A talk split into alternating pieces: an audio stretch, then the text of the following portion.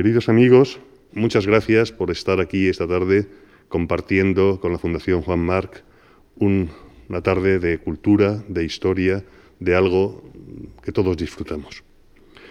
Y hoy llegamos al, al, ecuador de nuestro ciclo de conferencias sobre batallas y sus contextos del mundo clásico entre los siglos V y II antes de Cristo. En las dos conferencias anteriores, dedicadas a las batallas de Maratón y de las Termópilas, en el siglo V a.C., tuvimos ocasión de estudiar unos conflictos, unas batallas limitadas en cuanto a, tamaño e incluso a sus consecuencias militares eh, directas, pero que sin embargo tuvieron una enorme importancia para lo que sería luego el mundo griego e incluso están en la raíz y en el origen del conflicto que vamos a ver esta tarde. Maratón y Termópila se convertirían en hitos fundacionales míticos de la cultura occidental hasta hoy. Ya lo hemos visto. Hoy, esta tarde, avanzamos un siglo y medio a una batalla de una escala mucho mayor en efectivos, en importancia militarmente hablando, y también de enormes consecuencias, porque marcó la definitiva destrucción de la posibilidad de defensa del imperio persa aqueménida y el origen del imperio de Alejandro y del mundo helenístico, un imperio asiático tanto como eh, griego. Sin embargo, la batalla de Gaugamela, de la que hablaremos hoy, es menos conocida en el ámbito especializado. Y ya veremos que su importancia es eh, colosal. Para hablar de ella he tenido el, honor y el privilegio de haber podido proponer como ponente al profesor Adolfo Domínguez Monedero. La verdad es que me resulta difícil eh, pensar en alguien más adecuado en España para hablarnos de los antecedentes, del desarrollo y de las consecuencias de Gaugamela. El profesor Domínguez Monedero es catedrático en la Universidad Autónoma, donde tiene una larguísima trayectoria en todas las facetas de la actividad universitaria. Ha dedicado tiempo, esforzado tiempo a la gestión. Fue vicedecano de la Facultad de Filosofía y Letras, ha sido director del Departamento de Historia Antigua y, Medieval. No se puede negar su implicación en estos aspectos, que son necesarios. Pero sobre todo, Adolfo Domínguez Monedero es un gran investigador y, desde mi punto de vista, créanme, una de las mejores cabezas por formación y por capacidad de la historia antigua en España. Y además cuenta, lo que para un arqueólogo como yo es un extra, con una muy sólida, además, formación arqueológica. Y así se le reconoce esta capacidad y eh, este peso eh, académico. Es miembro correspondiente del Instituto Arqueológico Alemán y académico correspondiente de la Real Academia de la Historia. Su especialidad es múltiple. Él ha tocado muchos aspectos, desde el mundo tardorromano hasta la protohistoria de la península ibérica, que conoce muy bien, pero se ha especializado sobre todo en el estudio de la Grecia antigua y dentro de ella en, en el fenómeno de la colonización griega en el Mediterráneo. Sus trabajos iniciales fueron tremendamente esforzados. En lugar de dedicarse a la mm, relativamente menor colonización griega en Iberia, trabajó eh, poniendo unos cimientos enormes para sus décadas de trabajo posterior sobre la colonización griega en Sicilia, entrando en un terreno hasta entonces vedado a investigadores españoles. Conoce además muy bien el mundo griego sobre, sobre el terreno, eh, ya que ha desarrollado y ha dirigido diversos proyectos eh, y centrados además no en lo más conocido, en Esparta o en Atenas, sino en regiones periféricas a ese mundo central, menos conocidas pero enormemente prometedoras, como el estudio del Epiro, por ejemplo, o de la Fócide, precisamente en la región de las Termópilas de las que hablábamos la semana pasada. Hoy dirige el grupo de investigación consolidado de la Universidad Autónoma, ELADE, y, como digo, ha coordinado y dirigido numerosos proyectos sobre esta temática, no solamente en la península ibérica, sino en la propia Grecia. Por ejemplo, conoce muy bien Macedonia, tema sobre el que hemos tenido en ocasión de discutir o de hablar en muchas ocasiones.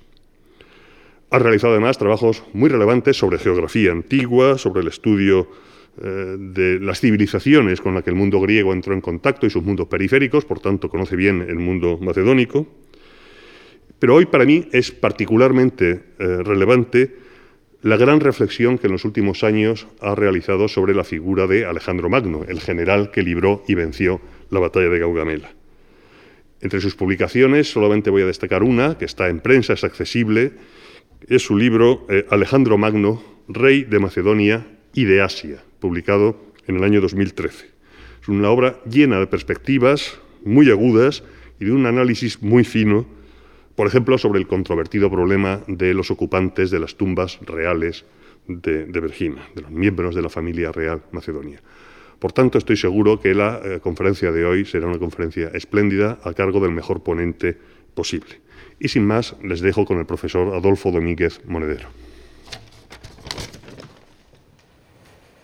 Eh, buenas tardes, muchas gracias, supuesto, a la Fundación Juan Marc por haberme encomendado esta, esta conferencia y, naturalmente, como no, al amigo, eh, compañero, colega, maestro, también eh, Fernando Quesada. La presentación que, que, me ha hecho mm, probablemente deriva más de, de la amistad que, que, nos profesamos que de los modestos méritos que yo pueda, que yo pueda tener. Si alguno tengo es que me apasiona eh, el mundo griego, me apasiona generalmente cualquier tema eh, sobre el que trabajo, porque en nuestra profesión yo creo que si no somos apasionados de los temas sobre los que trabajamos, eh, poco, podemos, poco podemos hacer. Eh, por tanto, muchas, muchas gracias. Bien, el tema que, nos trae aquí esta tarde, dentro de este eh, espléndido ciclo de, batallas de la antigüedad clásica, es la batalla de, de, Gaugamela, a la que me he permitido subtitular como el ocaso del imperio aqueménida. En las dos anteriores hemos visto bueno, la invasión de, los persas sobre territorio griego.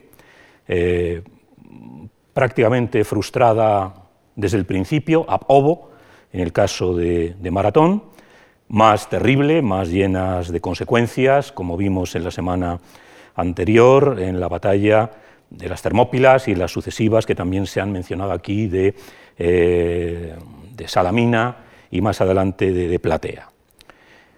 Efectivamente, ahora nos encontramos ya bastantes años, bastantes años después de esas batallas, pero posiblemente es la misma guerra.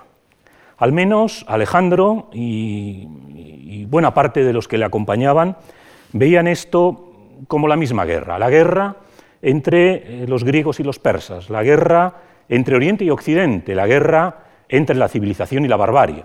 Por supuesto, como las fuentes que tenemos son griegas, eh, la civilización está del lado de los griegos. Ya se ha dicho aquí en otras, en otras conferencias de este ciclo que no tenemos eh, fuentes directas persas, tenemos documentos de distinto tipo. No tenemos historia. La historia es un invento griego. Eh, la historia en el sentido de explicar, de narrar, de describir, de interpretar el pasado para extraer lecciones para el presente. Hoy quizá esta idea de, la historia eh, como maestra de la vida eh, quizá está eh, un poco en, en, descrédito, pero los antiguos lo creían así, la historia como maestra de la vida. Y ese es un género griego, es una invención griega, es una invención de nuestra cultura occidental. No existe una reflexión parecida en el mundo, en el mundo oriental tenemos documentos, eh, infinidad de documentos que para el historiador son básicos. Eh, esto tiene que ver con lo que decía antes. Eh, las fuentes que tenemos son mm, en su inmensa mayoría griegas y por lo tanto los griegos nos dan la visión que ellos quieren darnos de estas guerras. Pero es la misma guerra, por, seguir con esta línea, porque la campaña de Alejandro, la campaña que había iniciado, que había previsto, perdón, incluso iniciado, había enviado ya tropas, su padre Filipo II, eh, que estaba a punto de, llevar a cabo en el momento en el que fue asesinado en, en la vieja capital macedonia, en Egas, en Vergina, en el año 336 a.C., consistía en eh, vengarse de aquellas guerras médicas que hemos tenido ocasión de ver en las dos conferencias anteriores. Y al mismo tiempo de liberar a las ciudades griegas de Asia Menor que estaban desde el siglo IV a.C. de nuevo en manos de los persas. Por lo tanto, para los griegos es la misma guerra. Alejandro va a llevar a cabo ese deseo, ese sueño que muchos griegos del siglo IV tuvieron de poder tomar venganza, poder tomar represalia de los persas que se habían atrevido en el 490 y en el 480 a invadir el territorio griego. Por lo tanto, es la misma guerra, en, un campo evidentemente ideológico. La guerra eh, de Alejandro está rodeada de inmensos elementos ideológicos, aparte de los estrictamente militares que aquí, que aquí veremos. No voy a entrar en todos los precedentes prolegómenos de la, de la, política de Alejandro. Eh, hace unos años tuve también el inmenso privilegio de poder impartir aquí una conferencia sobre, sobre Alejandro Magno, eh, a la que me remito, eh, pero sí mm, vamos a, ver los precedentes inmediatos, ¿no? para entender lo que significa la batalla de, de Gaugamela. En el año 334, eh, Alejandro desembarca en Asia Menor, cruza el, Esponto, eh, una, lanza, una jabalina, todavía desde el barco, un elemento simbólico, porque eso va a indicar que considera ese territorio asiático propiedad suya, conquistado por la lanza, como dicen los griegos. Eh, el primer enfrentamiento con los persas es la batalla de Gránico, victoria absoluta del ejército macedonio frente a un eh, importante ejército dirigido por los sátrapas de Anatolia. Eh, esto le permite controlar Anatolia sin demasiados problemas, algún eh, foco de resistencia en Mileto, en Alicarnaso, pero Anatolia cae bajo su poder prácticamente sin luchas. El año siguiente se produce la reacción persa. El propio rey Darío III encabeza un gran ejército, un inmenso ejército, compuesto sobre todo por tropas procedentes de la parte occidental del imperio, precisamente las que no estarán ya presentes casi ninguna de ellas en Gaugamela. En esa batalla del 333, Alejandro derrota sin paliativos al ejército persa, que tiene que eh, retirarse con grandes pérdidas y que lleva a cabo la huida del gran rey. El propio rey Darío III tiene que huir. Algo que, como veremos, ya lo adelanto, se repetirá también en la batalla de, Gaugamela. La batalla de Iso le abre una nueva posibilidad. Eh, Alejandro tenía dos opciones, eh, a priori, perseguir a Darío, intentar evitar que Darío recompusiera su ejército, que es a lo que Darío se va a dedicar, o controlar la costa. El control de la costa era importante, mm, por razones que, todavía no conocemos bien, quizá cuestiones económicas. Alejandro había disuelto eh, su flota poco después de haberse hecho con el control de Anatolia, y esto fue un error. Fue un error porque, evidentemente, mientras que los persas siguieran controlando el mar, su retaguardia estaba amenazada e incluso la propia estabilidad de Grecia estaba amenazada. Por lo tanto, no tenía más remedio que atacar las bases de aprovisionamiento de la flota, que en ese momento ya estaba compuesta sobre todo por naves fenicias. Por lo tanto, tenía que conquistar la costa fenicia. Eh, de norte a sur va avanzando por toda la costa, las ciudades le van abriendo sus puertas, menos Tiro, que tiene que ser sometida a un largo sitio, del que Alejandro triunfa. Eh, el sitio de Gaza también es otro, otro inconveniente. Y se encuentra con Egipto. Claro, podía haber dejado Egipto de lado, podía haber reemprendido la campaña contra, contra Darío, que mientras tanto, como sabemos, está preparando el golpe, eh, el golpe definitivo, según él, la revancha. Pero no puede dejar detrás Egipto. Egipto es un territorio importante, es un territorio fundamental, eh, con una potencialidad económica que evidentemente eh, en la que no vamos a insistir, era bien conocido. Tiene que entrar en Egipto y además tiene la enorme ventaja de que en Egipto es considerado un libertador. Eh, el mundo egipcio llevaba muy mal el dominio aqueménida. Eh, pequeño inciso, no existen imperios benévolos. A veces hemos hablado, hemos dicho que el imperio persa era un imperio benévolo. No existen imperios benévolos, ningún imperio es benévolo. Nadie quiere que venga alguien a su casa y le diga cómo tiene que vivir en su casa ningún imperio es benévolo. Eh, pero los persas no eran especialmente benévolos desde el punto de vista egipcio. Alejandro no puede dejar atrás Egipto, tiene que entretenerse en no dominar, porque eh, entra en, loor de multitud, pero sí tiene que establecer una serie de medidas, una serie de, disposiciones para garantizar el control de Egipto. Y esto le va retrasando. Funda Alejandría, mientras tanto, eh, una de las obras eh, todavía visibles ¿no? de la labor de Alejandro. va al oasis de Siva, donde recibe la aprobación de las divinidades egipcias, la aprobación eh, del, dios Amón, que para los griegos era Zeus. Esto le convierte en gobernante legítimo del país. Tenía que hacerlo, era necesario. Y una vez que ha establecido toda esa serie de medidas, reemprende la marcha.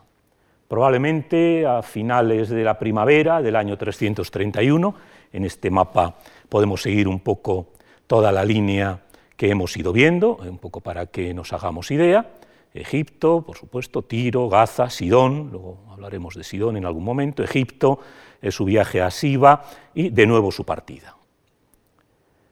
Ahora ya sí va a encontrarse con Darío, que mientras tanto, por supuesto, ha ido eh, conformando un gran ejército. Eh, iremos viendo cada uno de estos, de estos aspectos. Eh, tenemos una serie de, testimonios que, muchas veces no se tienen en cuenta. Yo he trabajado hace, muy poco en esta, documentación. Muchas veces los historiadores a veces pecamos de, hipercríticos, eh, en el sentido de que no siempre aceptamos todo lo que dicen las fuentes, somos muy proclives a, dudar, a cuestionar, a haber indicios de, elaboración, de falsificación en muchos de los autores sobre los que trabajamos. Pero en este caso creo que hay elementos em, que nos permiten un poco entender eh, el mecanismo en el que nos estamos moviendo. Eh, las fuentes nos hablan de eh, al menos tres cartas que le habría enviado Darío a Alejandro. Ya digo, es una tradición confusa, compleja, me he dedicado hace poco a, ello. No soy el único, evidentemente. Sobre Alejandro eh, hay una cantidad de, bibliografía eh, inconmensurable. Cada año se publican decenas de trabajos, de artículos, de libros sobre Alejandro. Es decir, es, uno de los grandes eh, héroes de la antigüedad clásica. pero en estas cartas que yo creo que contienen una base de realidad, y lo digo porque, porque nos va a permitir entender un poco mm, eh, lo que hay detrás de, Alejandro. Eh, el rey Darío, mm, tras la batalla de Iso, ya inmediatamente, pocos meses después o semanas después de la batalla, eh, le manda una carta pidiendo la liberación de su familia. Sabemos que en Iso, como Darío tiene que salir corriendo, Toda su familia es capturada, los reyes persas, evidentemente, cuando iban al combate, iban acompañados de un séquito enorme, iba su familia. Era una manera de demostrar que no tenían miedo. Digamos, eh, lo que a uno le pediría eh, digamos, la sensatez es dejar a los seres queridos eh, protegidos, en lugares protegidos. Pero el rey persa no puede permitirse ese lujo. El rey persa tiene que demostrar que no tiene miedo.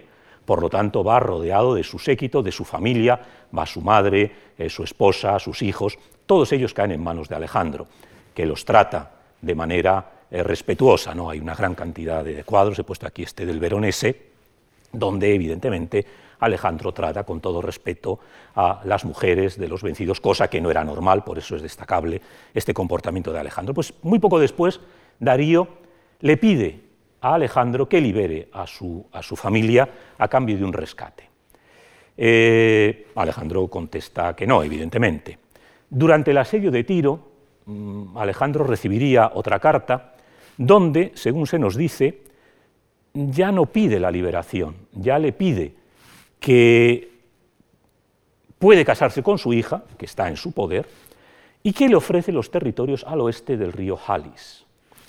Voy a volver un poco a este, a este mapa de aquí detrás. El río Halis es este río, un río que atraviesa una parte importante de Anatolia, que era un, digamos, el territorio eh, que los griegos consideraban desde hacía mucho tiempo casi como una especie de, área desmilitarizada, un área de seguridad que permitiría eh, que las ciudades de la costa, las ciudades griegas de la costa, pudieran, pudieran respirar. Eh, ya en el siglo IV hay muchos autores que plantean que hay que combatir a los persas, por lo menos para liberar todo el territorio hasta el río Jalis. Bien, en esta segunda carta el rey Darío ofrecería, habría ofrecido a Alejandro eh, este control de ese territorio y la mano de su hija. Alejandro también contesta negativamente. Y la última de las cartas, eh, pocas semanas antes de la batalla de, Gaugamela, eh, Darío le habría ofrecido a Alejandro, además del matrimonio con su hija, el control de todo el territorio al oeste del Éufrates. Quería volver atrás. Que tampoco es ofrecer mucho en ese momento, porque en ese momento Alejandro ya controla todo ese territorio, evidentemente. Y la asociación al trono. Estas cartas son importantes desde mi punto de vista porque eh, mostrarían paulatinamente, mm, ven ustedes, cómo eh, Darío va haciendo cada vez más cesiones, según va pasando el tiempo, según Alejandro se va consolidando. Darío teme que Alejandro no se va a conformar con lo que tiene, sino que va a querer más. Darío quiere evitar la guerra sin duda ninguna, Darío quiere evitar la guerra. Eh, al final va a haber guerra, evidentemente, eh, pero Darío se da cuenta de que Alejandro no es eh, fruto de un día, que Alejandro, mm, perdónenme el vulgarismo, ha mordido la presa, ha catado la sangre. Yo estoy convencido de que Alejandro no tenía desde el principio la intención de conquistar el imperio persa, ni su padre tampoco posiblemente se hubiera conformado eh, con un acuerdo mm, más o menos ventajoso, pero la derrota de Iso, donde el propio rey persa tiene que huir, le convence a Alejandro de que el imperio aqueménida es conquistable. Y yo tengo para mí que Darío, que evidentemente es un rey poderoso y sigue siendo un rey poderosísimo, eh, Darío se da cuenta de que Alejandro no es un rival baladí. Y por eso esta serie de cartas. Darío quiere evitar la confrontación final. Porque una batalla, claro, cuando la batalla ha pasado, eh, todos somos capaces de justificar, todos ahora podemos hablar de la capacidad militar de Alejandro, de la genialidad de Alejandro, podemos detectar los defectos de Darío. Es muy fácil, ya sabemos lo que ha pasado. Pero el día de la batalla nadie sabe lo que va a pasar. Y es jugárselo a una carta. Y Darío se ha dado cuenta de que Alejandro, en eh, poco menos de dos años, le ha arrebatado una parte importante de su imperio, una de las partes más importantes de su imperio. Y posiblemente Darío intenta llegar a un acuerdo. ¿Por qué? Porque los persas estaban acostumbrados desde hacía mucho tiempo a pactar con los griegos. No pensemos que son mundos ajenos. El siglo IV está lleno continuamente de acuerdos, de tratados, de pactos, de intervenciones persas en el mundo griego y viceversa. Y los persas tienen una herramienta fundamental, el oro. El oro había sido capaz de parar guerras, de parar campañas, el oro había dejado en nada muchas empresas, muchos intentos griegos. Posiblemente Darío quiere ganar tiempo hacemos un acuerdo con Alejandro, paramos la campaña y ya podemos volver a lo que ha sido la política tradicional griega, que es inundar el mundo griego de oro para mover a los partidarios de la política aqueménida. Yo particularmente creo que esto era así. Por esto esas cartas tienen importancia, porque nos están mostrando, insisto, desde mi punto de vista, que Darío quiere evitar el enfrentamiento, quiere evitar que Alejandro siga avanzando.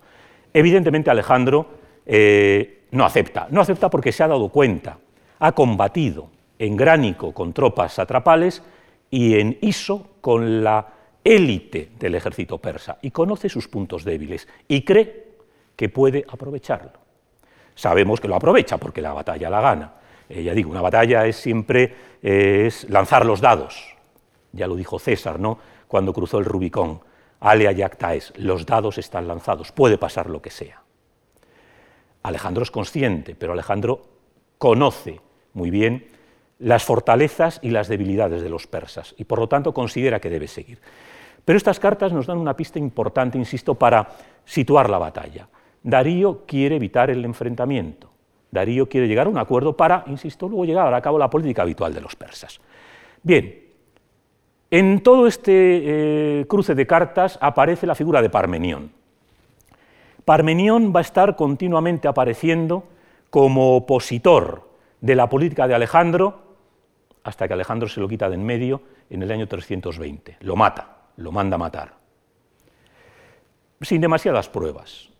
Acusa a su hijo Filotas de haber urdido un, eh, complot contra él, quizás sea verdad, y como su padre Parmenión tiene una posición importante, piensa con muy buen criterio que si Parmenión se entera de que ha matado a Filotas, evidentemente Parmenión se va a sublevar. Entonces, antes de que Parmenión se subleve, lo mata, lo manda a matar.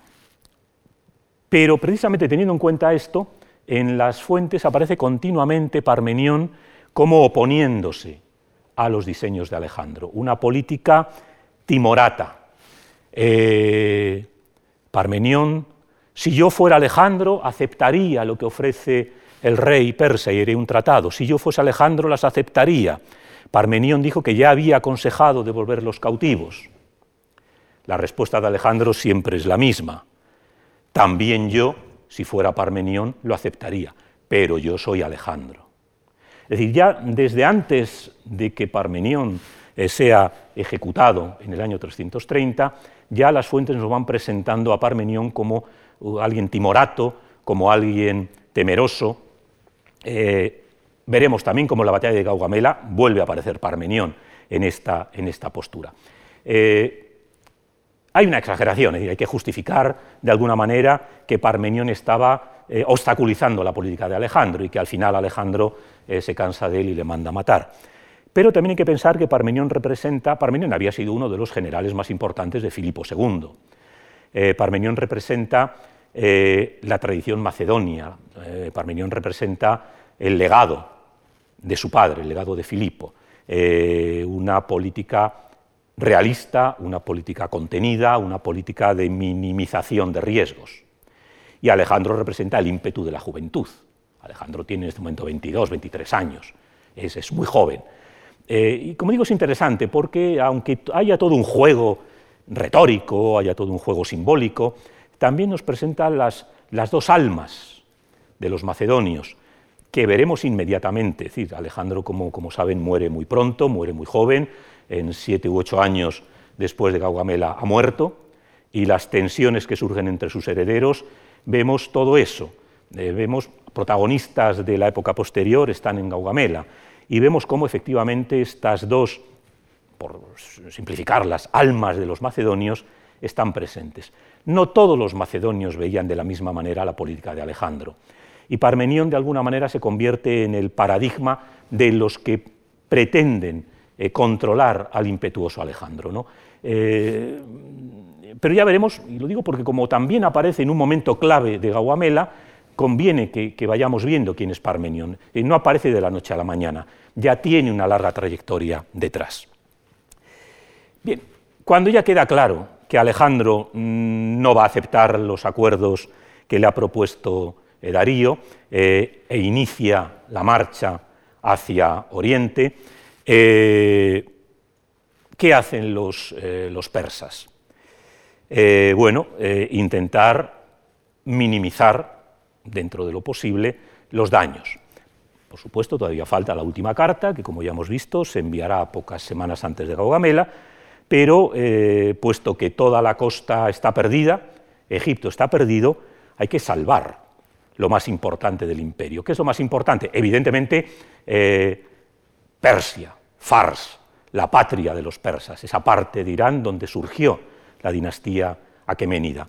Pero claro, antes de llegar a, Fars, a Persia, está Mesopotamia, que es clave, el Tigris el Éufrates, zonas fertilísimas, zonas importantísimas, con una carga impositiva eh, grande, eh, con unos recursos espectaculares. Hay que salvar Babilonia es el, siguiente punto que hay que salvar. Eh, no puede, el rey persa no puede perder Mesopotamia, no puede perder Babilonia. Por lo tanto, se desplaza a Babilonia.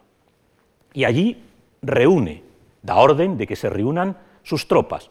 Claro, como decía antes, sus tropas proceden de las satrapías centrales y orientales, porque eh, todo el occidente ya está en manos de, Alejandro y Alejandro ha desmovilizado todo ese territorio. No, no, está utilizando prácticamente tropas de ahí. Algunas tropas que se han escapado, que han huido de Iso, participan en, Gaugamela, pero en general eh, son tropas de las satrapías centrales y orientales que son las que controla Darío. Babilonia va a ser el centro de operaciones y posiblemente el punto a defender, pero los planes van a cambiar. Eh, hay que cruzar el, Éufrates. Eh, lo veíamos, bueno, lo vemos aquí, lo vemos en el mapa de antes. Hay que cruzar el, el Éufrates, evidentemente, para acceder a, Mesopotamia o seguirlo. Eh, por lo tanto, eh, hay que intentar que Alejandro no cruce el Éufrates. Digamos, desde una perspectiva militar, mm, puesto que el enfrentamiento parece inevitable, lo que hay que procurar es castigar, debilitar, eh, impedir el avance del ejército enemigo. Digamos, esto es una táctica eh, de primero de, carrera militar. ¿no? Antes de llegar al enfrentamiento, si al final se llegue, hay que procurar que el enemigo esté lo más debilitado posible, que esté lo más eh, incómodo, que tenga problemas de abastecimiento, que tenga hambre, que esté sometido a tensión. Eso es fundamental. Y si encima hay un obstáculo natural como el río, pues si evitamos que el enemigo cruce el río o dilatamos el cruce del río, pues vamos ganando puntos. En ese sentido, la táctica persa es impecable. Manda eh, Darío al general Maceo, personaje importante que nos va a salir también más veces, eh, que, había, que conocía bien ese territorio. Maceo había sido sátrapa de Cilicia, eh, con autoridad sobre buena parte del sur de Anatolia y después de la sublevación de los fenicios de Sidón, había sido también encargado del gobierno de Sidón. Había acuñado moneda, estas monedas son de Maceo, personaje importante, eh, personaje relevante, ya lo adelanto, mandará el ala derecha de la caballería persa en Gaugamela, es decir, va a seguir teniendo recorrido. Y le envía con eh, una serie de tropas para evitar que Alejandro cruce el río. Alejandro había mandado una una avanzadilla, una vanguardia, probablemente dirigida por su amigo Efestión, que había empezado a tender puentes, eh, seguramente de pontones, sobre el Éufrates para cruzarlo. Los puentes no habían sido tendidos porque desde la orilla izquierda del Éufrates, la orilla oriental, Maceo, con sus tropas de a pie y de a caballo, había eh, dificultado eh, el avance. Entre las tropas que tiene, que tiene Maceo hay mercenarios griegos. No pensemos, no pasa en Salamina, no pasa en Maratón, eh, no todos son griegos contra persas, también en esas batallas había griegos al servicio persa, ¿no? como había aquí. Eh, y Maceo tiene la, digamos, la, orden de impedir, de evitar el cruce del Éufrates por parte de Alejandro.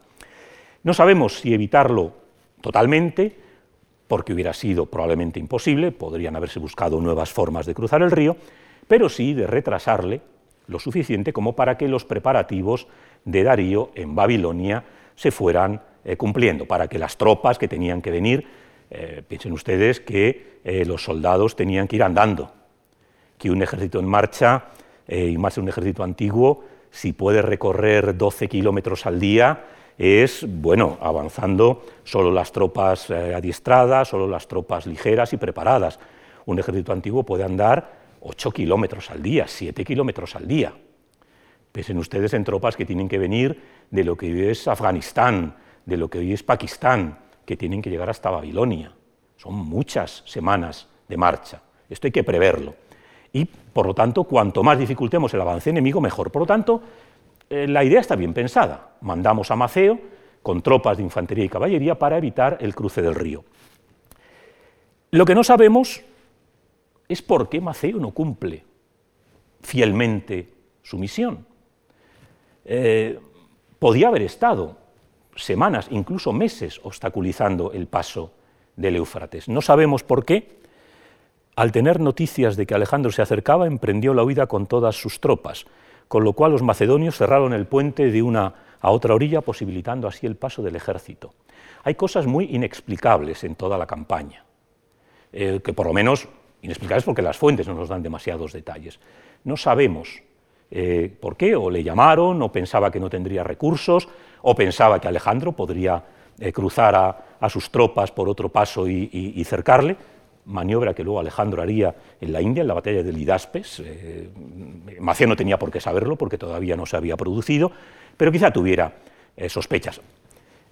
había una cantidad de información permanente en las fuentes, no con demasiada frecuencia, pero siempre se nos habla de espías de gente que se pasa de bando, de gente que a cambio de salvar su vida y de dinero cuenta los planes.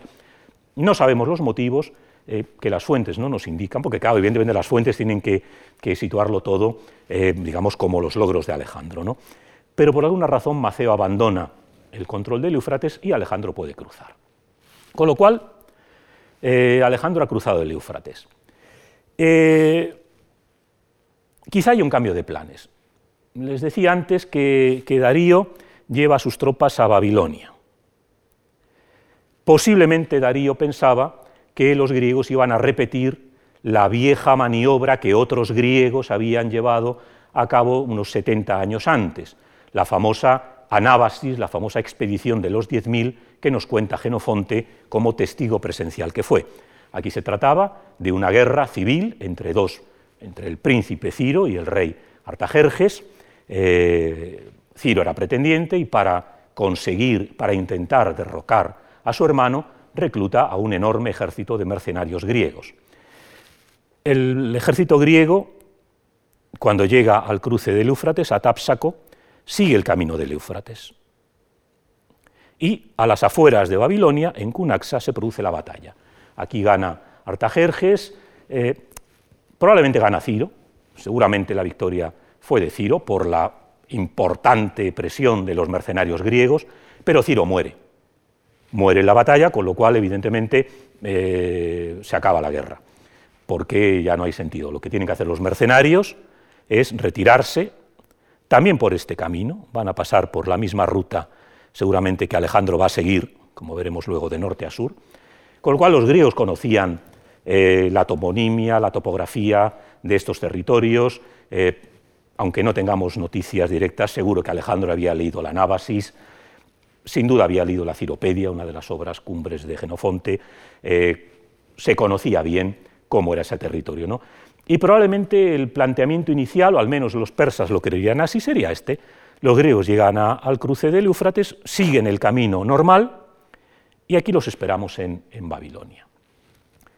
Alejandro no hace eso, evidentemente, posiblemente porque pensaba que era lo que esperaba Darío que hiciera.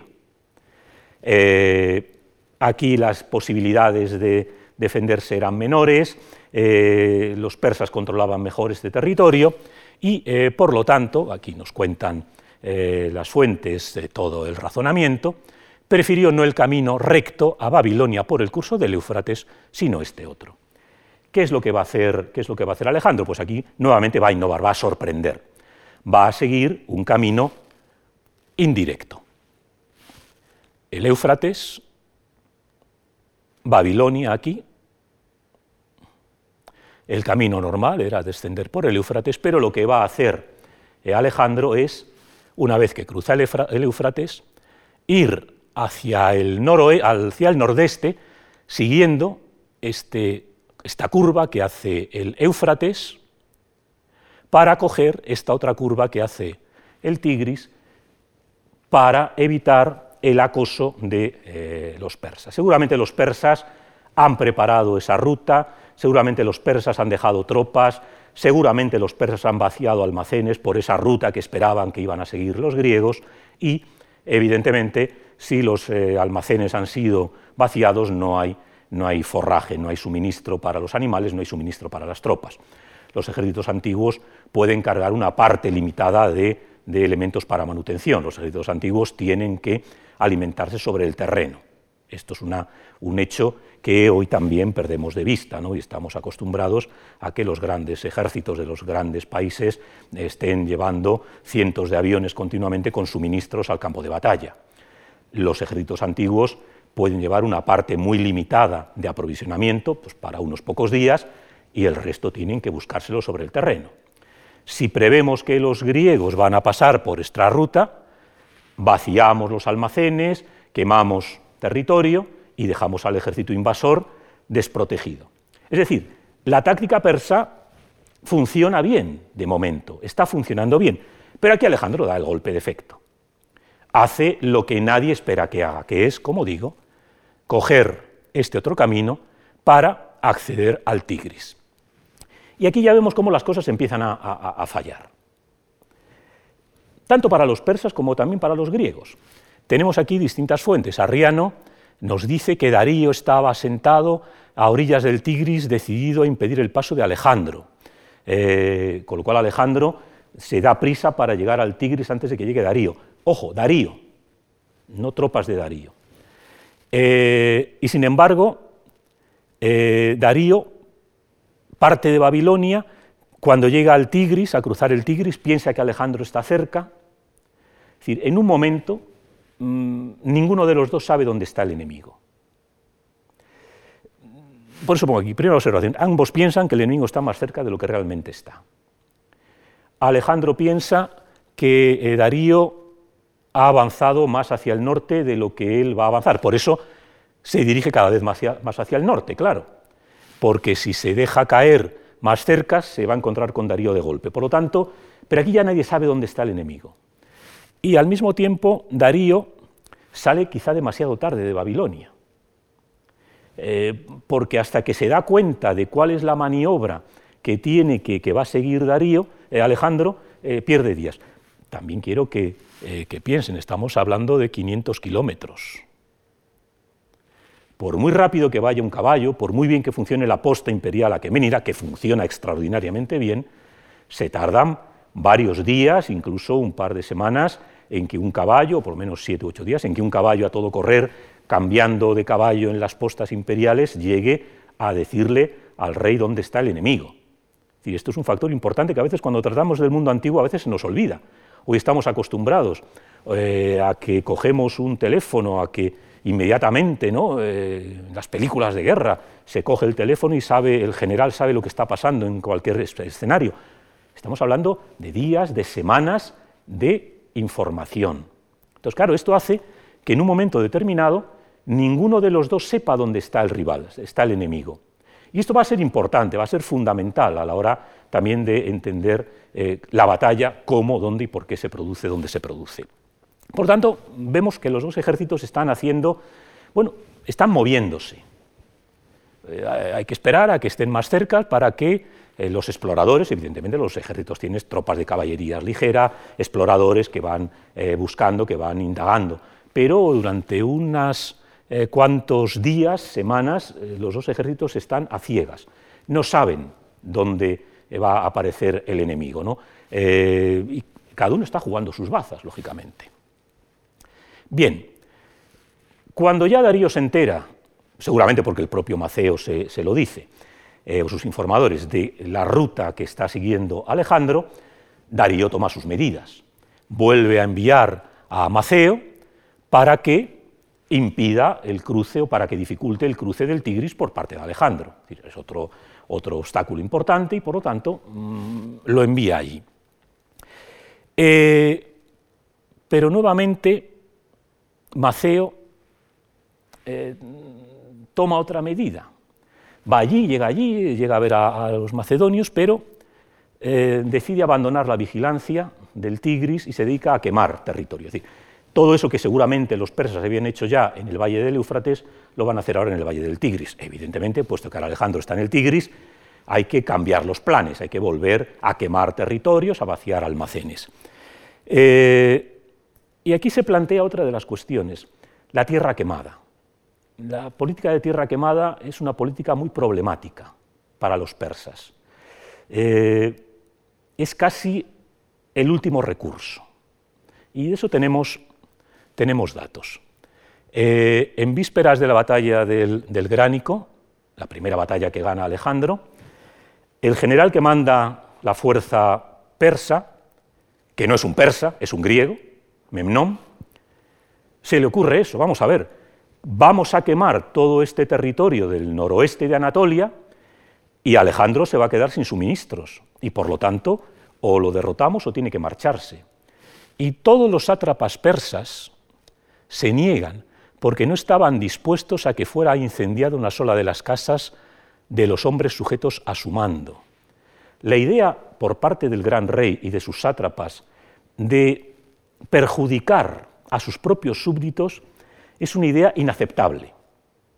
Los persas, el rey, ya hemos, eh, se ha hablado aquí en estas conferencias del papel del rey, el rey es eh, el orden, es el representante de Ahura Mazda, es quien imparte la justicia en la tierra.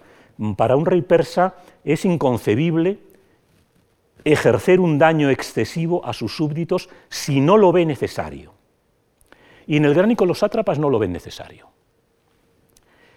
El hecho de que efectivamente, y eh, naturalmente esto se corresponde a la campaña de Genofonte, cuando mm, los griegos que van a salvarse con Genofonte empiezan a atravesar el imperio persa, los sátrapas eh, plantean la idea de tierra quemada.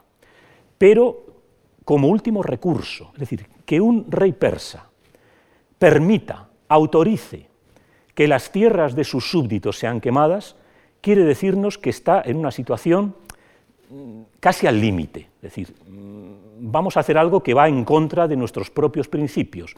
Un rey no puede perjudicar a sus súbditos. Por lo tanto, el hecho de que al final los persas lleven a cabo una política de tierra quemada quiere decir que la situación eh, no es eh, sencilla, no, eh, no, se ve como un, como un, paseo militar. A veces, muchas veces, también nuestra perspectiva de historiadores pensamos que el rey persa es, es, un incompetente, que el rey persa no le preocupa. No, no, el rey persa es muy consciente de lo que tiene delante de sí. Y toma esa medida porque es una medida última. Es una situación gravísima, gravísima. Que Alejandro haya cruzado el Éufrates, que haya atravesado impunemente todo el norte de Mesopotamia y que esté cruzando el Tigris es sumamente peligroso. Darío no está minimizando a Alejandro. A veces Darío al final fue derrotado porque minimizó a Alejandro, le dio poca importancia. Yo soy partidario de que no. Les he hablado antes de las cartas. Las cartas quieren decir que Darío no se toma la campaña de Alejandro como algo, eh, como algo baladí, como algo que no tiene importancia. Tiene mucha importancia y Darío le da mucha importancia. Y eso va a explicar el, dispositivo que va a montar. ¿no? Eh, por lo tanto, la tierra quemada va a ser lo que eh, los persas van a hacer. El cruce del Tigris es muy complicado.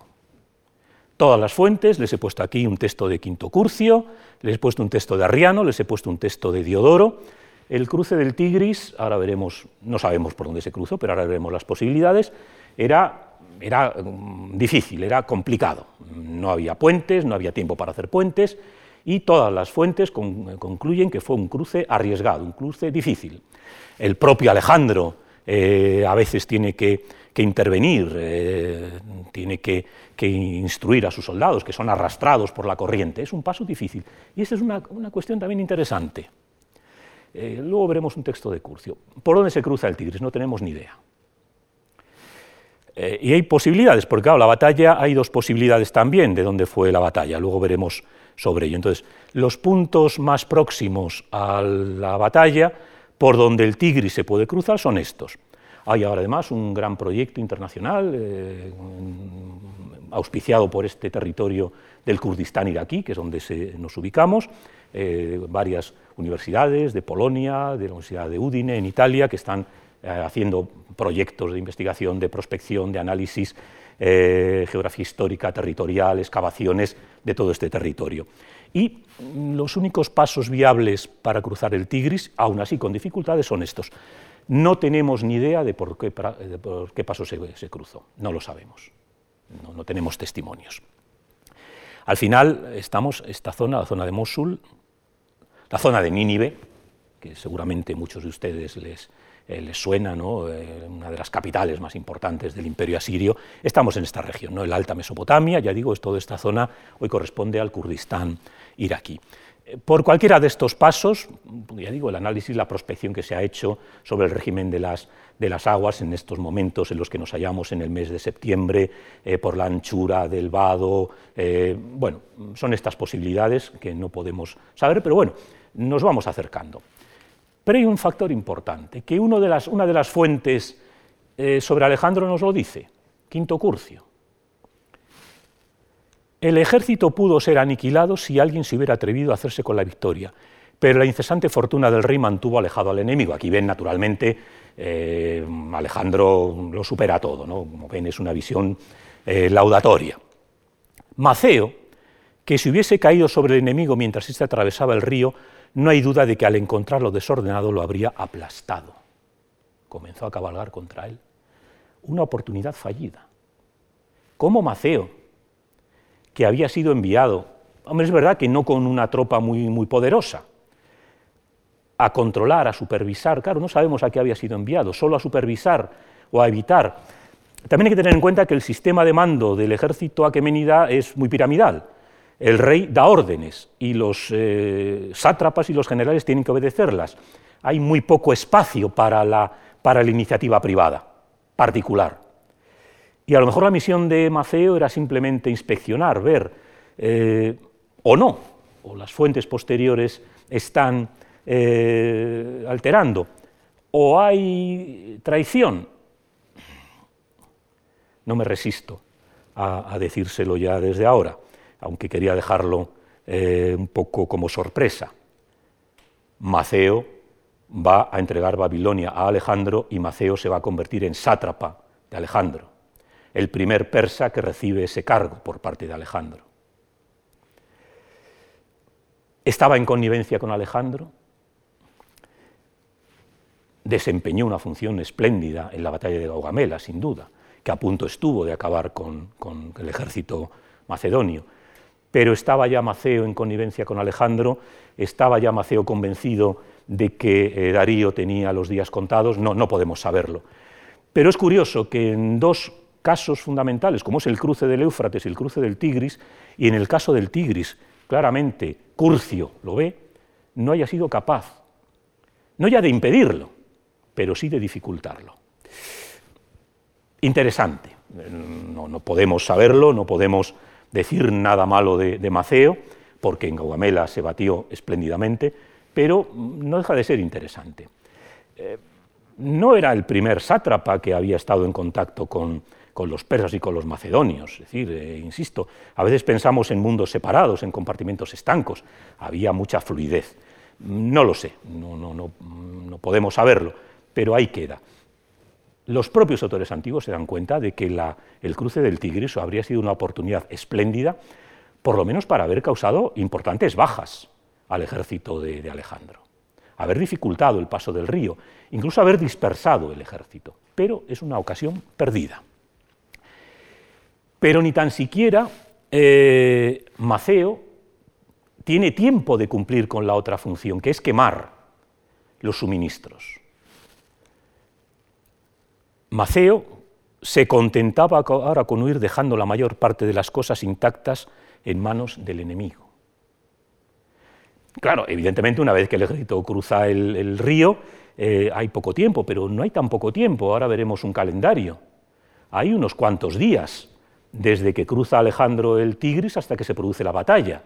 Y sin embargo, Maceo quema de mala manera las aldeas, de tal manera que cuando llegan los macedonios pueden apagarlo y se encuentran una gran cantidad de trigo y comenzó a aparecer un amplio suministro de otros recursos.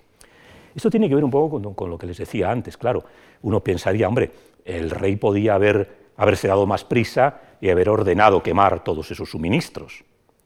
Pero claro, quemar eh, un territorio sin saber efectivamente por dónde iba a pasar Alejandro, pues era una temeridad. Eh, por lo tanto, aquí Darío, quizá por excesiva precaución, por aceptar su papel como protector de su pueblo, le da una baza imprescindible al enemigo para la victoria.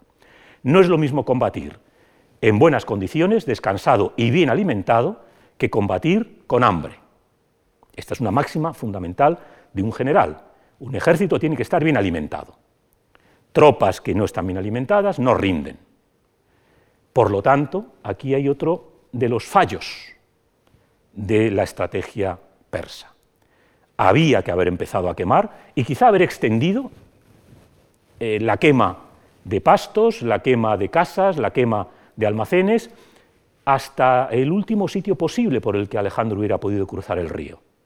Y no se hizo, no se hizo. Fue un fallo catastrófico para los persas. Y de repente viene el eclipse.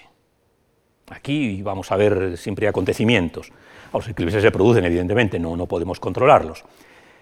Y todos los, los, científicos griegos saben lo que es un eclipse, los orientales saben lo que es un eclipse, mucho mejor, pero la gente, un ejército, miles de personas, un eclipse siempre es una cosa terrible. Eh, digo, hoy sabemos por qué se produce el eclipse, porque los planetas, porque se cruza el Sol delante de la Tierra, de la Luna, los científicos griegos lo sabían perfectamente, eh, se podía calcular perfectamente el eclipse, seguramente todo el mundo sabía, digamos, todas las, las personas cultas sabían que iba a haber un eclipse, pero un ejército no. Y un ejército además, claro, gente que se está jugando la vida, pues puede volverse muy supersticiosa. Alejandro consigue que eh, sus eh, adivinos de cabecera convenzan al ejército de que el eclipse significa que los persas están condenados, que el eclipse es favorable a ellos. A juicio del adivino Aristandro, la coyuntura de la luna era favorable a los macedonios y a Alejandro, y afirmaba que el combate tendría lugar en ese mismo mes.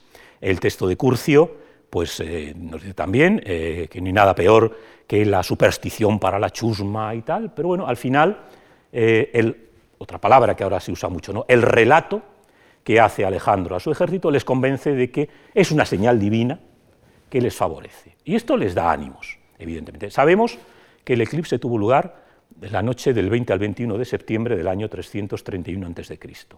Una cifra exacta, no cabe ninguna duda. También tenemos datos del eclipse en fuentes orientales. Esta es una tablilla astronómica babilonia que está en el Museo Británico, el anverso, luego veremos el reverso, donde se habla del eclipse, cubierto con eh, los astros que dominan, Júpiter, Saturno, eh, también esto está escrito uno o dos años después de los hechos, es decir, no es un documento contemporáneo. Eh, está hecho en la Babilonia ya conquistada por Alejandro, en la Babilonia que abre las puertas a Alejandro y que, eh, cuyos sacerdotes se ponen al servicio de la propaganda de Alejandro. Y al hablar del eclipse se habla, sopló, sopló el viento del oeste, en la parte ascendente sopló el viento del oeste, es decir, los griegos vienen del oeste, mientras que en la parte descendente del eclipse el viento era del este. Es decir, esto eh, saben ustedes evidentemente que la astronomía eh, babilonia, la astronomía caldea, eh, es la base de la astrología. Para los antiguos no hay gran diferencia entre astronomía y astrología, y ellos ven en los movimientos de los astros señales divinas. ¿no? Por lo tanto, la interpretación que hacen los sacerdotes babilonios es que está cambiando la tendencia que ahora viene el viento del oeste, y vienen los griegos, mientras que el viento del este se retira. Cuando va abriéndose el eclipse, el eclipse se va abriendo hacia el este, el viento del este sopla, lo cual presagia la caída de Darío, la caída de Oriente. como ven, hay toda una serie de elementos simbólicos, ideológicos, que están muy activos ¿no? para entender esto. Bien, aquí tenemos el calendario. Eh, prácticamente día a día de lo que está ocurriendo. 20 a 21 de septiembre, el eclipse de luna, no hay ninguna duda. 22 eh, a 24, el ejército avanza durante tres días.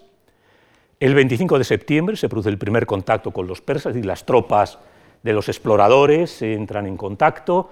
Eh, los persas no ven que el ejército es más poderoso y con los soldados destacados no pueden pararlo y se retiran. Alejandro deja descansar al ejército cuatro días. ¿Por qué? Porque no tiene prisa, o no tiene demasiada prisa. Tiene suministros de sobra. Claro, si no hubiera tenido alimentos, si no hubiera tenido eh, suministros, pues evidentemente cuanto antes combatiera mejor, porque así evitaría que su ejército se muriera de hambre. Pero como tiene recursos suficientes, puede permitirse darles un descanso a los soldados, eh, preparar bien todo, todo, el armamento, es decir, eh, digamos que ahora la iniciativa está en manos de Alejandro, sin duda. El 30 de septiembre se recorren los últimos kilómetros y el 1 de octubre tiene lugar la batalla. El 1 de octubre del 331 es el día de la batalla de Gaugamela.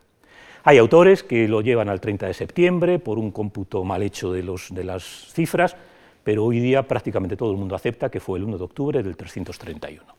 Una fecha clave de la historia. Bien, eh, Darío, no sabemos a qué paso, a qué ritmo, había llegado hasta Arbela, que es la ciudad más importante de la zona, luego la veremos en, en un mapa. Y desde ahí pasó su ejército por el río Lico, que es el Gran Zab, el actual Gran Zab, hasta un río llamado Bumelo, era una llanura, una zona apta y demás. Esta es una vista actual de la ciudad de, Arbela, de Erbil, que bueno, en los últimos años ha, salido mucho en la prensa también, lógicamente, porque la guerra que, ha afectado a este territorio ha hecho de, Erbil, de Arbela, uno de los focos de, esta guerra. ¿no? Eh, bien, ¿dónde tuvo lugar la batalla? Aquí tienen situada Arbela, Erbil, aquí tienen Mosul, a las afueras de Mosul está Nínive, el famoso palacio de, Nínive, aquí está Jorsabaz, eh, con los espléndidos relieves ¿no? que el año pasado nos presentó, curso pasado nos presentó el profesor Quesada en su magnífica conferencia sobre, sobre Asurbanipal. Y aquí hay dos posibilidades, la zona de Karamleis Karakosh o la zona de Telgomel. Mm, sigue habiendo dudas, pero prácticamente eh, todo el mundo piensa que es aquí, por varios elementos. Hay un elemento fundamental, aparte de bueno, análisis de vías y demás. Y aquí nos salen en nuestra ayuda documentos mucho más antiguos. Eh, los asirios, en Sennacherib construyó un enorme acueducto hacia el año 700. Los acueductos no son un invento romano, ¿no? aunque cuando pensamos en acueductos pensamos en Roma, ¿no? Eh, los asirios eran eh, expertos en grandes obras de canalización de aguas, llevaron un acueducto desde las montañas, las fuentes del río Ginís, hasta Nínive, para llenar los jardines de, agua, de agua limpia, de agua potable para estos enormes jardines ¿no? que tenían los reyes asirios, estos paraísos, estos paraísos hoy. Eh, aquí tienen una foto de, uno de los pasos, esta es una reconstrucción del, del acueducto, todo esto es por aquí va el agua con tuberías y este es un puente para cruzar el río, para salvar el río. El acueducto de Yeruán, que está aquí. Aquí está esto que ven en la foto y aquí está Telgomel. Y en el acueducto, los asirios también llenaban todo de inscripciones conmemorativas y en el acueducto, pues, el rey Sennacherib hizo muchas inscripciones. En una de ellas se habla de que él ha hecho este canal para llevar agua del río Pulpulia, el agua de la ciudad de Janusa y el agua de la ciudad de Gammagara, así como el agua de los manantiales, etcétera, etcétera. Parece, y estos son los especialistas en lenguas del Próximo Oriente, que eh, Gammagara da lugar, por un cambio de sílabas que está muy atestiguado, a Gamgamara, que da claramente Gaugamela, Gogomel, como se conoce en la Edad Media, y Gomel, que es como se conoce hoy día el asentamiento. Es decir, eh, y claro, el acueducto de Yeruán, esta inscripción está al lado de eh, Telgomel, que es donde se produjo la batalla, y no al lado de Karaikosh. Por lo tanto, como ven, los historiadores a veces tenemos que utilizar todo tipo de, datos, de información para ubicar los acontecimientos históricos. Eh, el río eh, Pulpulia, algunos autores han querido eh, equipararlo con el río Bumelos o Bumodos, pero esto es menos seguro. Por lo tanto, hay pocas dudas de que la batalla tuvo lugar en Telgomel. Este es Telgomel. Es un yacimiento que está siendo excavado, inspeccionado por esta misión que les mencioné antes. Los autores antiguos insisten que la batalla tuvo lugar en Gaugamela, porque para muchos autores la batalla es la batalla de Arbela. Y todavía se encuentra en muchos autores y en muchos pintores, ¿no? de, eh, luego veremos algún cuadro, hablan de la batalla de Arbela.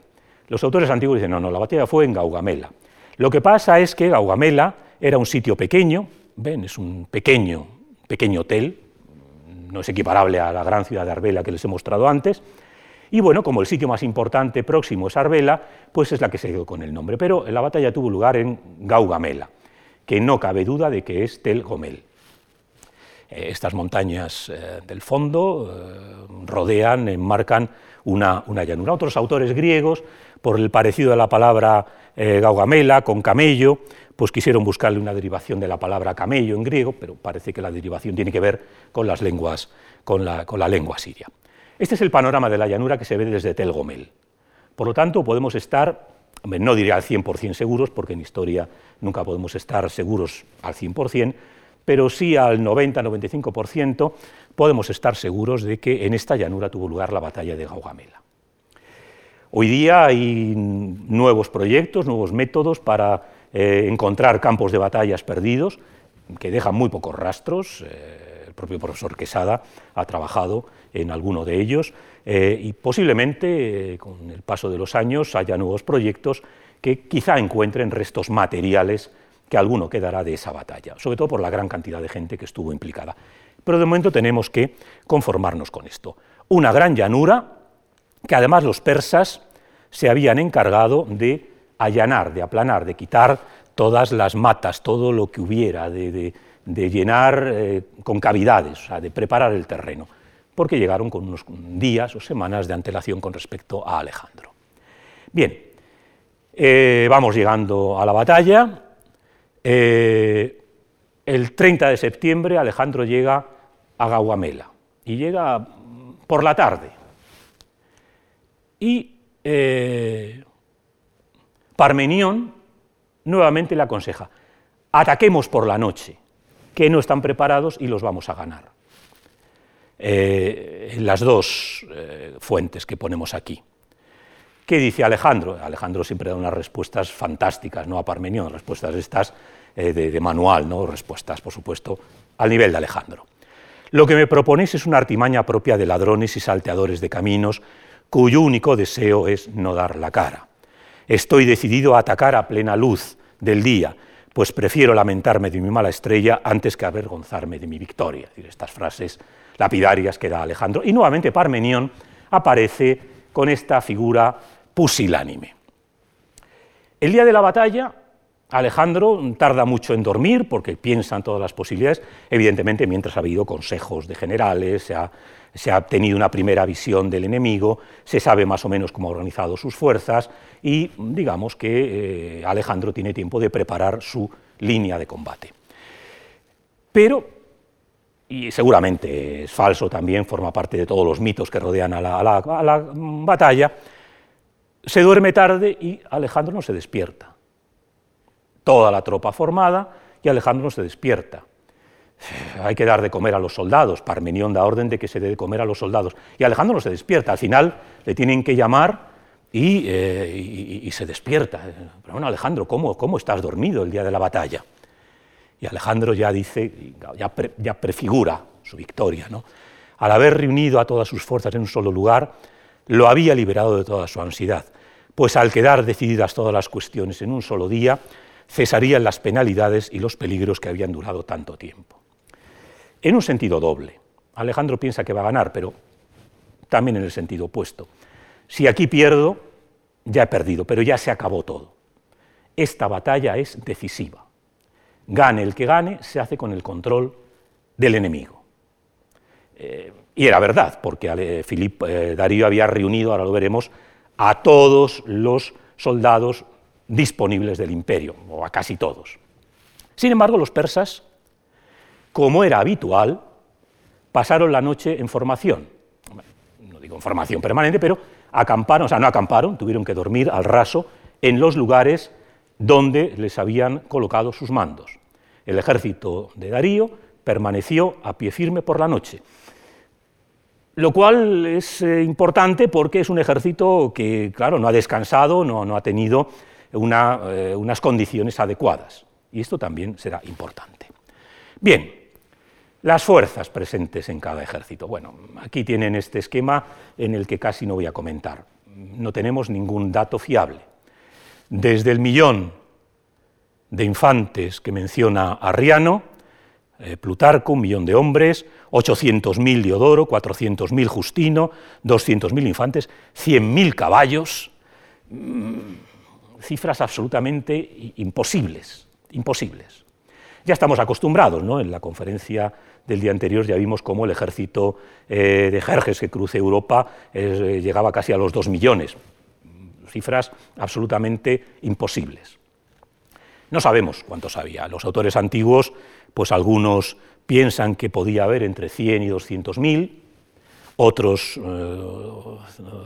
dan cifras más modestas, 50 y 60 mil, la caballería podía estar entre los 20, 25 mil, mm, no tenemos ni idea es una tarea absolutamente vana intentar eh, llegar a cualquier conclusión sobre el número de fuerzas del ejército persa. El ejército de Alejandro sí, 40.000 infantes y 7.000 jinetes. Algunos más, o algunos miles más, que con los que cruzó Asia. Asia cruzó eh, entre 30.000 y 32.000 infantes y entre 5.000 y 5.100 jinetes. Había ido recibiendo refuerzos, aparte de las bajas que había tenido, las tropas que había ido dejando detrás para custodiar el territorio. Pero las cifras del ejército de Alejandro parecen bastante, bastante fiables. este sería un poco el escenario de la batalla. El orden de combate. Conocemos con bastante detalle el orden de combate macedonio y también el persa. Luego veremos algún esquema de los que yo soy un poco crítico, como luego les diré, pero más o menos el orden lo tenemos. Un frente, una parte central compuesta básicamente por infantería,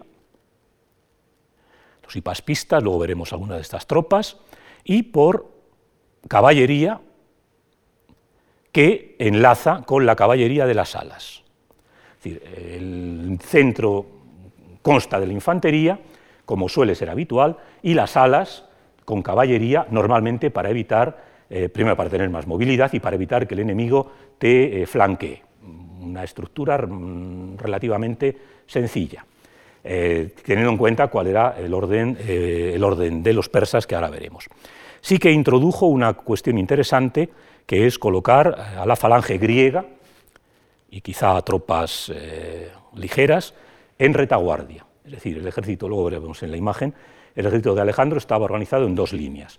Digamos, la línea de ataque con la falange macedonia y paspistas y caballería en las alas y en los flancos, y una segunda línea compuesta por la infantería pesada griega, y una tercera línea en el campamento encargada a tropas de poca de poca calidad. Conocemos perfectamente el nombre de todos los mandos, como son fuentes griegas, conocemos perfectamente. A muchos de estos los vamos a ver luego, los vamos a ver evidentemente, pero se les verá luego cuando muera Alejandro, cómo toman posiciones en las luchas de los diadocos, es decir, son gente conocida, son gente que luego en la historia posterior del reinado de Alejandro y de los diadocos van a tener eh, gran relevancia. Bien, algunos dibujos. La falange macedonia eh, se organiza en batallones, en taxeis. Había seis taxeis compuestas de 1.500 soldados eh, cada una, eh, cerca de 9.000 soldados. Esta sería una imagen, que sobre eso hay disputas, pero yo estoy convencido de ello, de que son falangitas macedonios en una tumba prácticamente contemporánea. la característica de la falange eso tuvimos ocasión de verlo, la conferencia que impartí sobre Filipo II, se caracteriza por ser una formación cerrada, con soldados armados de eh, sarisas, lanzas largas, el profesor Quesada también nos habló de ellos, que en este momento seguramente eh, tienen cuatro metros y pico, luego con el tiempo serán más largas, que eh, tienen una gran fuerza como fuerza, como elemento de choque de frente, pero que tienen un problema si se les flanquea. Esa es la base de la formación macedonia el cuerpo de ejército que inventó Filipo.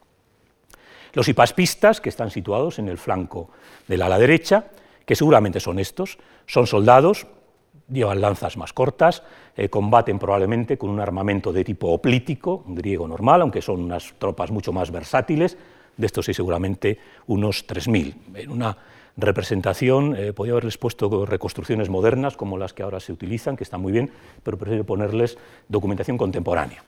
Eh, los hipaspistas son eh, el elemento clave porque permite vincular la caballería de Alejandro con la infantería, con lo cual tiene que ser una, fuerza con relativa movilidad, versátil. Y luego hay otras tropas que también aparecen en la misma tumba, que seguramente son tropas ligeras, que quizá algunos sean jinetes, pero claro, aparecen a pie, por lo cual no aparece aquí el caballo, mm, que combinan el ejército. Aparte de eso están los aliados griegos y demás. La caballería es el punto clave. ¿Por qué? Porque los persas van a hacer eh, de su ejército de caballería el elemento fundamental. La caballería, eh, los compañeros, los getairoi, son compañeros del rey, tienen una gran relación con el rey, tienen este estatus de compañeros, cabalgan en esta formación triangular, tremenda, una carga de caballería macedonia, aquí tiene una imagen también contemporánea de una tumba macedonia, con la lanza, y eso que no llevaban estribos, en esa época no, no existía, no se habían inventado los estribos, una carga de una formación compacta de, infante caballería pesada macedonia, mm, probablemente era irresistible. Estaban los distintos batallones, cada uno de ellos compuestos de 253 jinetes, menos el batallón real, el que el propio rey, en este caso lo mandaba Clito, pero al frente de él se puso el rey, tenía unos 300 jinetes. Esto forma el ala derecha del ejército macedonio, que va a enlazar con las alas de caballería de distinto tipo, que luego veremos. Los persas. Si se fijan, los que están en rojo son caballería. La fuerza principal del ejército persa es la caballería. En esta ocasión, eh, Darío se ha dado cuenta de que la caballería, de la que tiene, no sabemos, quizá 4 a 1 con relación a los macedonios, si no queremos las cifras esas enormes de 200.000, si los macedonios tienen 7.000, eh, pongamos 28.000, pongamos 35.000, 5 a 1, razonable. La caballería, digamos, es una fuerza eh, fundamental en el mundo persa sobre todo porque además estas satrapías están en zonas medio esteparias, ya estamos en las zonas de lo que hoy sería el norte de Irán, el Turkmenistán, Afganistán, zonas donde hay guerreros, donde hay jinetes importantes. ¿no? Por lo tanto, la caballería es la base principal de la disposición macedonia, dispuesta en las alas. En el centro, como suele ser habitual, Darío, con la Guardia Real, una parte de los inmortales, seguramente no todos, con una parte de la caballería y los mercenarios griegos, que son una fuerza fundamental en el ejército persa.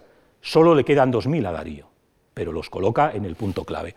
Y quizá una segunda línea formada de tropas de infantería de una calidad deplorable.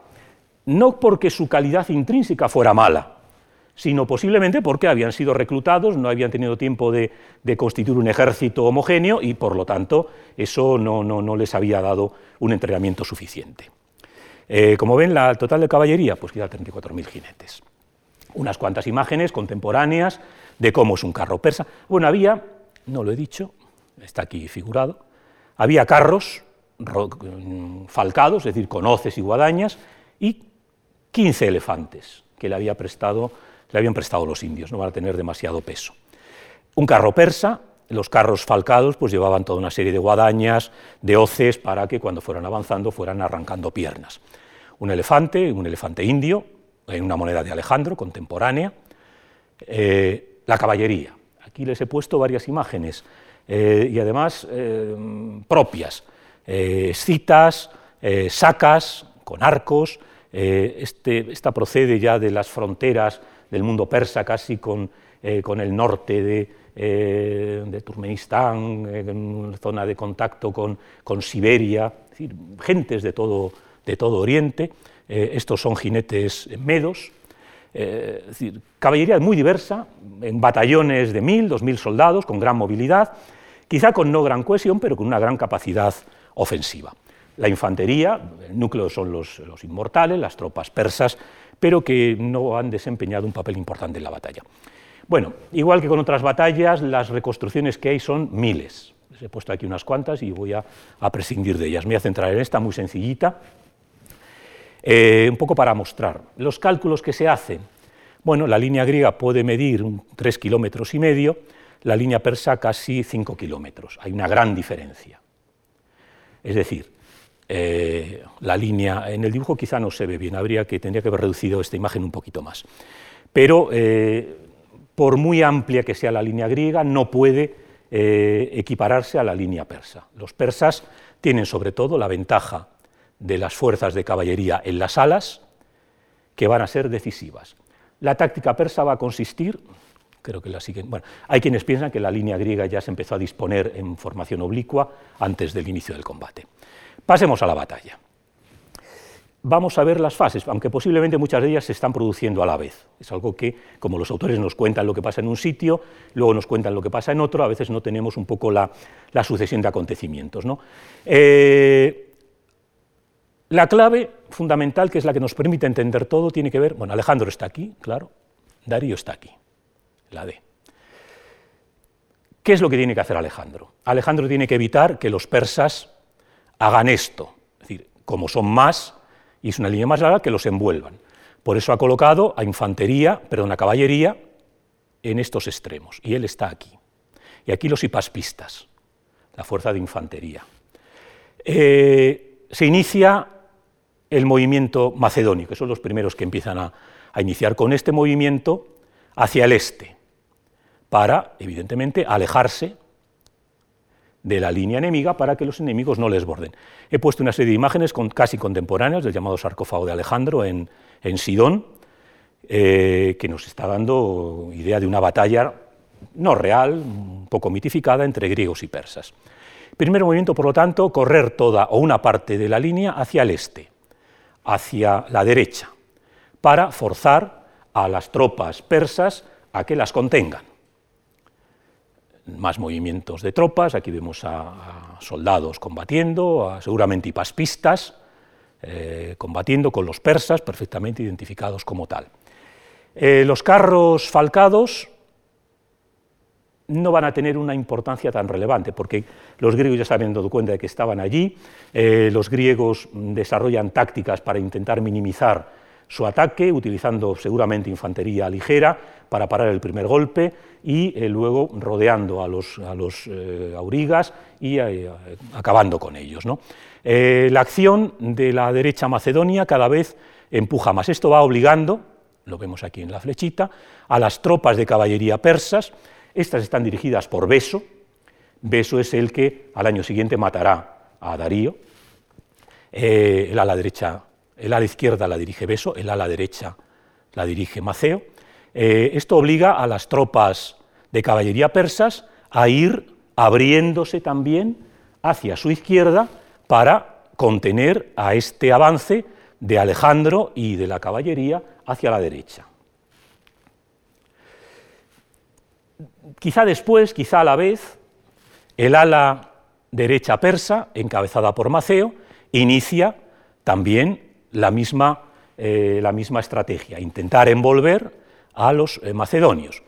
Evidentemente Alejandro ha colocado aquí a la caballería, ha colocado aquí a Parmenión, que no es tan débil como nos lo presentan, con los jinetes tesalios, que después de los macedonios son los mejores, y hacen lo mismo, intentar contener el avance de los persas.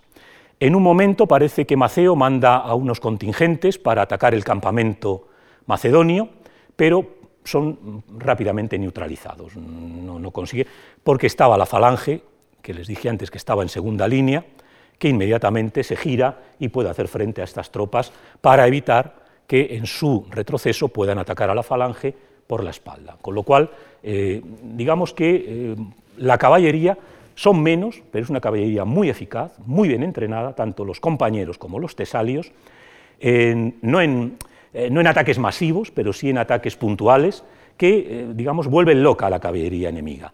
Los enemigos cada vez tienen que poner más caballería en el campo de batalla, mientras que eh, las tropas macedonias consiguen, si no repeler, porque el ala de Parmenio se va a ver afectada, sí al menos contrarrestar el ataque, el ataque persa. Las bajas van cayendo, aquí vemos imágenes, el sarcófago de Alejandro, Naturalmente hay arqueros, hay lanzadores, hay infantes ligeros, pero que aparecen, apenas aparecen en el relato. De repente aparece una señal divina, un águila. Hay dos fuentes que nos hablan de un águila, que eh, eh, sobre todo en el, en el texto de, Plutarco marca un poco eh, la inflexión del combate. Porque inmediatamente después de, seguramente esto es, es ficticio, ¿no? Eh, pero el águila aparece y en ese momento Alejandro toma la principal resolución, que es iniciar él en persona la gran carga. El propio Alejandro conducía en columnas de su escolta, más cuando la caballería de aretas que había acudido en los flancos de rompió la primera línea de la falange bárbara, él mismo enfiló hacia donde se produjo la ruptura. Ahora lo veremos en una imagen. Es decir, el elemento clave de la batalla es la carga de Alejandro. Mientras tanto, han sido, él ha seguido moviéndose hacia la derecha, el resto de la caballería, no de los compañeros, ha ido intentando repeler a la caballería enemiga, pero en un momento determinado, eh, Alejandro carga personalmente. Otra imagen de Alejandro cargando, esto es en la batalla de, Gránico, pero lo mismo, la carga de Alejandro. Bien, en este esquema lo vemos un poco. Esta maniobra, algunos autores la mencionan, pero no parece, no parece auténtica. Parece que se han confundido con esa que veíamos antes, así que de esto olvídense. Ven aquí la caballería que primero ha empezado a entrar en contacto con los persas, como ven, han ido desplazándose y la línea persa que estaba por aquí al principio ha ido moviéndose. Por la otra ala, Parmenión ha conseguido también eh, estar en contacto con la caballería de Maceo, pero ha conseguido evitar el flanqueamiento, y aquí está la otra falange de retaguardia que podría evitarlo. Pero aquí está la clave. Al inicio del combate todo esto era una línea continua, pero ahora toda esa caballería que estaba protegiendo al rey se ha dispersado porque la caballería macedonia, que es inferior, como se ve aquí en el tamaño, ha conseguido moverlos de su sitio. Y es en ese momento cuando Alejandro lanza el ataque en cuña, en émbolo, contra Darío, directamente contra Darío y naturalmente contra las tropas que le protegen. Ese es el momento clave. Es decir, es eh, casi, y a mí me gusta cuando lo explico a, mis estudiantes, a veces utilizo el símil, es como una partida de ajedrez. Uno está jugando, mm, yo no juego excesivamente bien ajedrez, yo sé mover las fichas, y de repente uno, sin darse cuenta, se encuentra con que una reina, que nadie sabe de dónde ha salido, y con un montón de piezas entre medias, te está dando jaque mate. ¿De dónde ha salido esa, esa reina? Que tiene una línea directa hacia donde está el rey.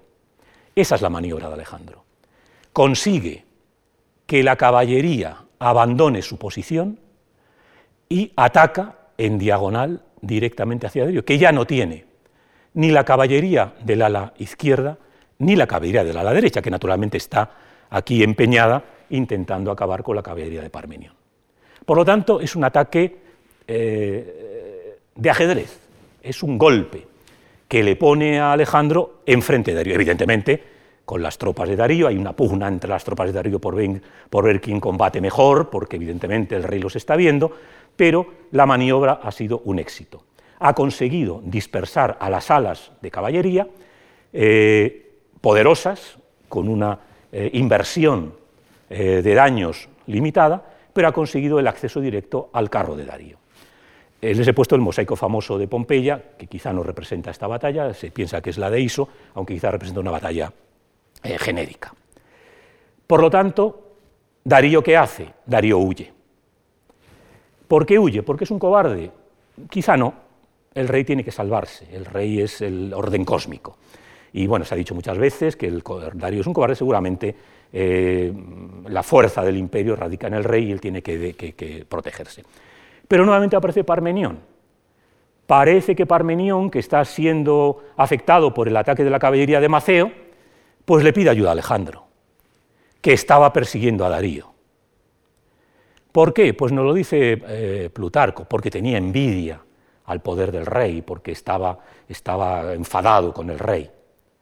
Y Alejandro pues tiene que retroceder para ayudar a Parmenión y eso le impediría haber alcanzado a Darío. Seguramente esto es falso, ya se estaba haciendo de noche, la batalla empezó tarde porque Alejandro como se nos cuenta, se levantó tarde, estaba ya cayendo la noche, estaba ya cayendo la tarde, estamos el 1 de octubre, los días son más cortos y perseguir al enemigo a, oscuras hubiera sido inviable.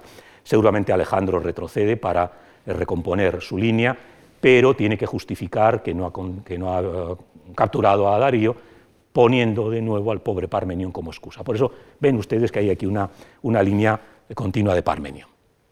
Final de la batalla, las bajas. Los macedonios pierden 100 tienen 100 muertos y más de 1.000 caballos, lo cual nos indica el desgaste enorme de la caballería macedonia. Para Diodoro 500 muertos y muchos más heridos, para Curcio menos de 300 muertos. Bueno, quizás sean cifras verdaderas. Los persas 300.000, más de 90.000, unos 40.000. Bueno, igual que con las cifras de tropas, son cifras exageradas. Si es verdad que Festión, Perdicas, Ceno, Ménidas, generales eh, de Alejandro resultaron heridos. Fue una batalla muy, muy reñida, pero la victoria fue de, Alejandro, evidentemente, porque consiguió la clave. Eh, Darío se retira, Hay dos posibilidades de retirada de Darío por cualquiera de estos dos puntos. A Arbela, Alejandro, una vez que ha salvado a Parmenión, vuelve a la, persecución. Evidentemente Darío va con mucha más ventaja. Llega a Arbela, ahí simplemente mm, se consigue hacer con el carro y eh, Darío se refugia en Media y las atrapías superiores para, eh, para la eh, última batalla que no va a librar. Elementos conmemorativos. Sabemos que Alejandro renombra Nicatorio a la montaña que había en torno al, campo de batalla. Seguramente es esta montaña, el Jebel, Jebel que la veíamos antes como rodea la llanura. Aquí se han encontrado algunos elementos que sugieren que Alejandro eh, hizo una serie de monumentos, una serie de eh, mm, relieves en la montaña. También aquí, en esta montaña, que está al norte, esto ya son los Zagros, las ciudades de los Zagros, también ha aparecido un monumento que los investigadores han restaurado, una antigua inscripción de Sennacherib, el que hizo el, acueducto, luego retocada por Alejandro en figura de caballero vencedor y luego quizá retocada por los partos. Se ven restos de un monumento ecuestre, con el cual probablemente Alejandro rodeó de monumentos conmemorativos, llamando Nicatorion, el Monte de la Victoria, todo este terreno. También se ha encontrado muy cerca eh, un nicho rupestre donde se han encontrado el sol, la luna, estrellas, como aparece en algún relieve tardío de Alejandro. ¿no? Es decir, pueden ser restos inmediatos de la batalla. Eh, resto eh, más inmediato, la proclamación rey, de Asia. La batalla de Gaugamela implica que Alejandro es ya el rey de Asia. Ya, aunque todavía Darío existe, queda poco. Siguiente camino, Babilonia, evidentemente, que era la, joya de la corona de ese territorio. El avance a Babilonia lo conocemos bien. Babilonia le abre las puertas, Maceo le entrega la ciudad y una gran cantidad de dinero, que evidentemente le viene muy bien. Nombra a Maceo sátrapa de Babilonia, a Apolodoro de Anfípolis, general de las tropas, y a eh, otro personaje, a Asclepio Dorotal. Maceo es el primer sátrapa persa que Alejandro nombra. Maceo es el que abre las puertas de Babilonia. Maceo es el que impide, el que evita, o el que no impide que Alejandro cruce el Tigris y el Éufrates. Eh, actúa bien en Gaugamela, según parece, pero, ya digo, es, curioso. Evidentemente Maceo, cuando se da cuenta de que en la batalla de que Darío ha huido, Maceo se retira a Babilonia y allí negocia la paz con Alejandro. Este otro texto que veíamos antes, la otra cara, nos va contando también el avance de Alejandro a Babilonia, de Sipar eh, hace una serie de proclamas, eh, hace una serie de sacrificios y Alejandro, rey del mundo, le llaman los babilonios, claro, es el nuevo amo, y evidentemente los sacerdotes babilonios, a los que les promete todo tipo de ventajas, reconocen también eh, la legitimidad de la victoria de Alejandro. Es decir, Alejandro sabe trabajarse muy bien todo el, aspecto eh, simbólico. Eh, con esto quiero un poco que reflexionemos. Ah, estamos aquí, aquí está Gogamela, aquí está Babilonia.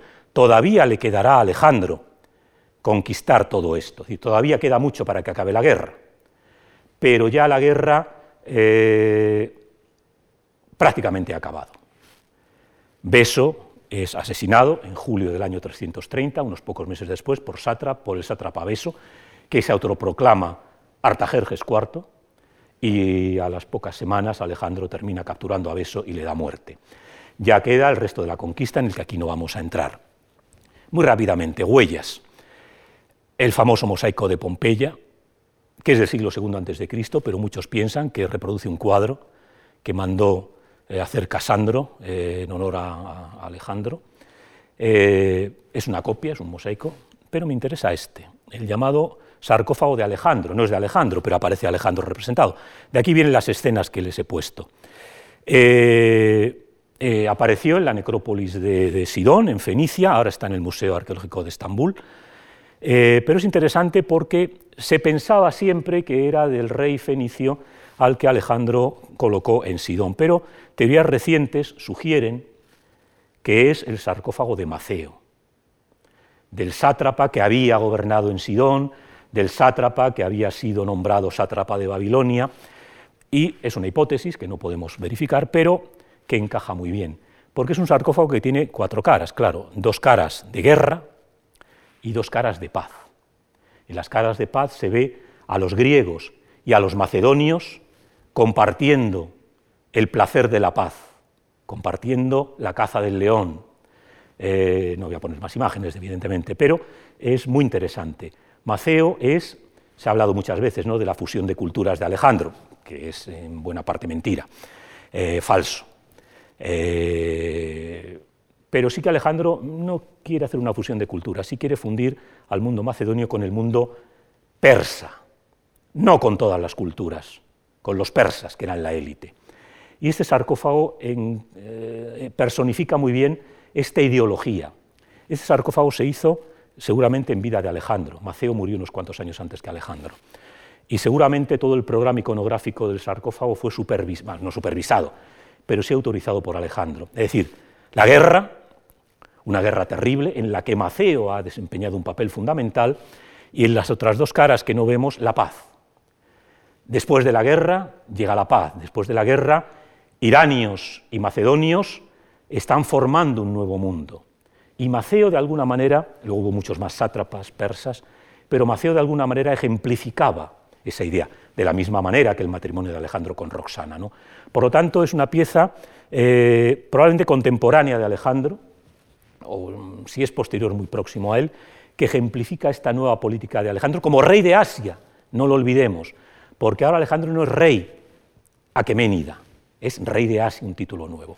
Bueno, había acogido una serie de, porque la batalla de Gomela ha tenido mucho impacto en la tradición posterior, en historias de Alejandro, por supuesto en los libros, en la Alejandreida de, de Gautier de Chotillon, en todos los libros de Alejandre, de Alessandre que se han hecho en todo el medievo. Gaugamela tiene un papel relevante en una cantidad enorme de miniaturas medievales, de relieves, por supuesto en obras de pintores, ¿no? como no poner en las obras de eh, Bruegel el Viejo. Para los pintores Gaugamela es un, eh, todas las batallas, pero Gaugamela es impresionante porque a los pintores les permite eh, mover grandes masas, hacer estos grandes cuadros monumentales, ¿no?